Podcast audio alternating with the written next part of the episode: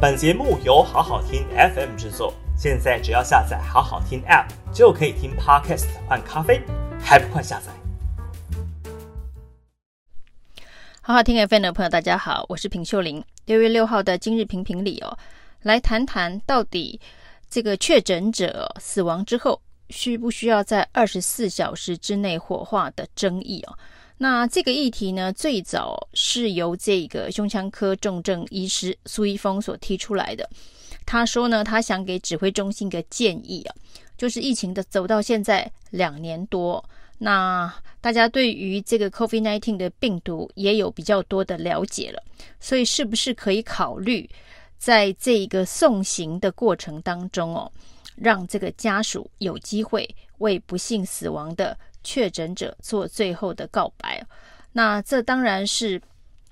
呃一个人性化的这个思考，因为到现在呢，我们因为新冠肺炎死亡的人数已经超过两千多人，那基本上。大家是没有办法对自己的亲人呢进行一场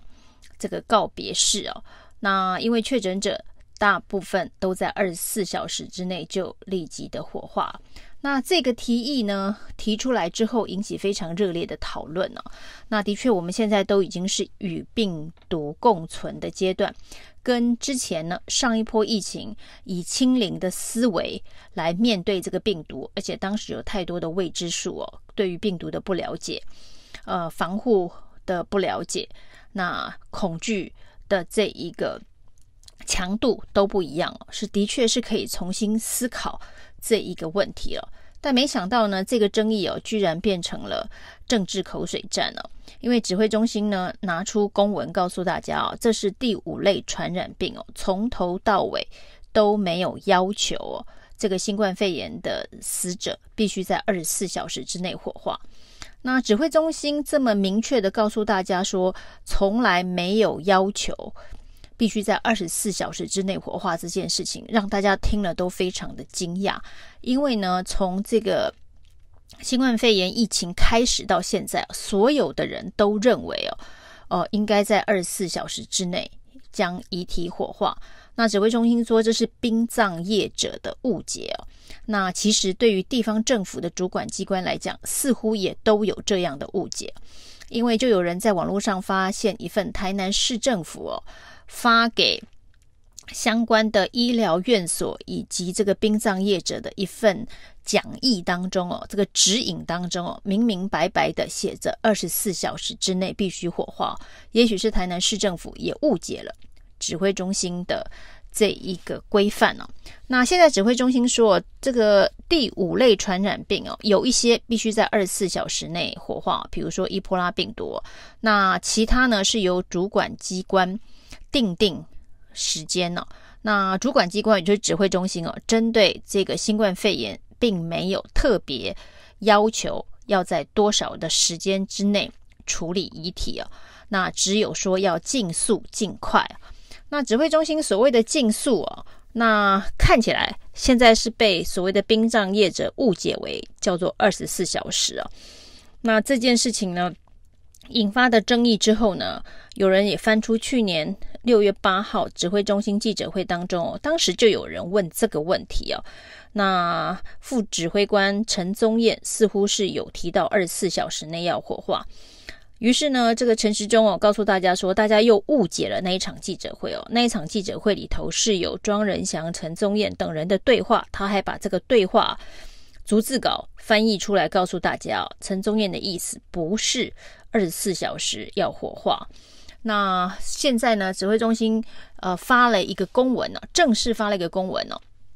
给这个各地方政府以及这个殡葬业者、这个公文当中特别强调说，指挥中心没有要求第五类传染病新冠肺炎的这个遗体必须在二十四小时之内火化。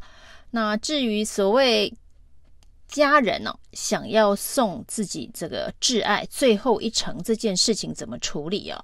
那陈时中的说法是说，这还必须要再协调。那至于如何协调，大家并不知道。那他还告诉大家说，大家现在争议说是不是二十四小时之内火化，这根本就是画错重点哦。因为大家是想要见最后一面的话。那、至于这个最后一面呢、的确是有不同定义啊，是生前的最后一面，还是死后的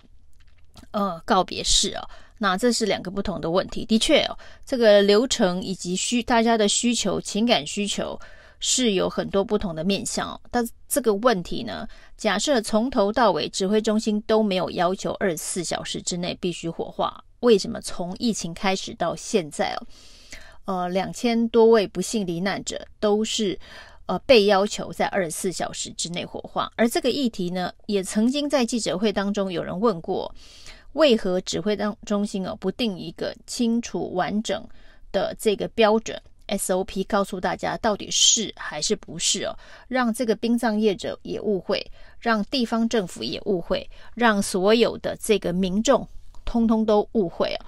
那这一场这些误会就代表。指挥中心没有认为这是一件值得呃明确标准化的议题，告诉大家要如何遵从哦。这个跟这一波疫情以来所谓的滚动检讨，天天会有不同的这个政策的宣布，自主应变哦，有大家很多自主应变的空间。那自主应变呢，发生了障碍之后，我们再来修规定哦。那这一件事情呢，是从去年有人问到今年。直到现在已经引发了呃相当大的风暴，因为呃指挥中心居然告诉大家，过去的事情都是大家误会哦，大家误会了两年多。那于是在这个大家误会了两年多之后呢，五月三十一号终于发了一个公文，告诉大家说没有强制规定要二十四小时之内火化。那现在到底该怎么办呢？就是如果呢？大家有这个想要送挚爱家人最后一程的这个需求，到底该怎么办？SOP 怎么定出来？地方政府、殡葬业者如何遵循呢？这恐怕还是指挥中心的责任呢，还是说交给大家去自主应变，去自己的呃处理？那包括了这个所谓的呃一定要辩论，对于政策的这个模糊化。反正总而言之呢，这指挥中心绝对不会错，有错一定就是殡葬业者的误会、地方政府的误会、所有的家属自己的误会。这件事情也发生在台南呢。那中南部现在当然疫情是比较严峻一点呢。于是呢，这个国民党的台南市长候选人谢龙介呢，就质疑台南市的专责病房数哦，现在已经进入很紧绷的状态哦，已经不到了这个呃二十趴，只有十四趴到十七趴之间呢。结果呢，这一个台南市长黄伟哲说这是狼来了，假新闻哦，大家不要相信哦。到现在为止呢，这一个呃专责病房绝对没有任何。没有病人无法收治的这个问题啊，这是狼来了。那这一个提醒呢，没想到指挥中心立刻在记者会之后打脸了台南市政府，说限期明天要再加开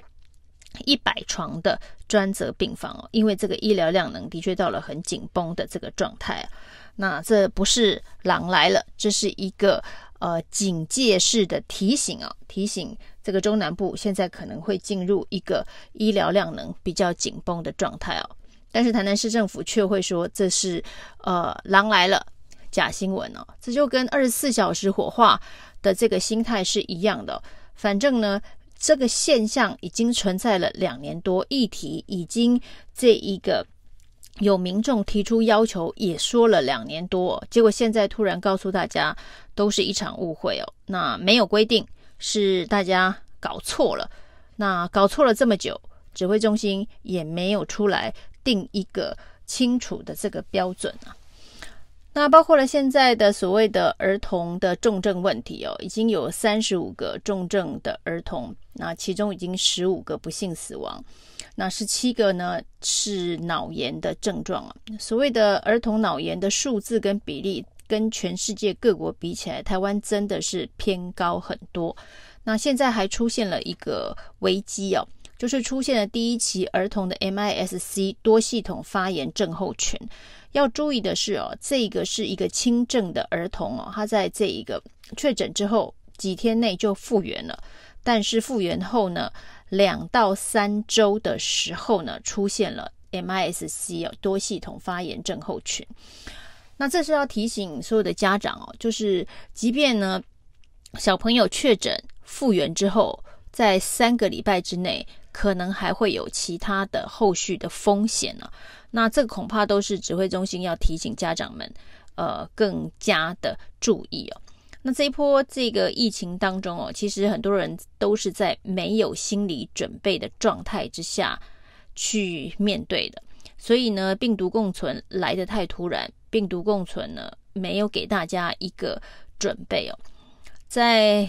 前年的这个疫情刚出现的时候，英国曾经有一度想要采用佛系的防疫，就是说跟病毒共存。群体免疫哦，那个时候做当然风险非常非常的高。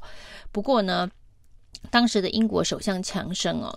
有一句提醒民众的话，其实我们的指挥中心在打算要跟病毒共存的时候呢，其实也应该要提醒大家如何面对可能发生的状况哦。那当时呢，强生提醒大家的是，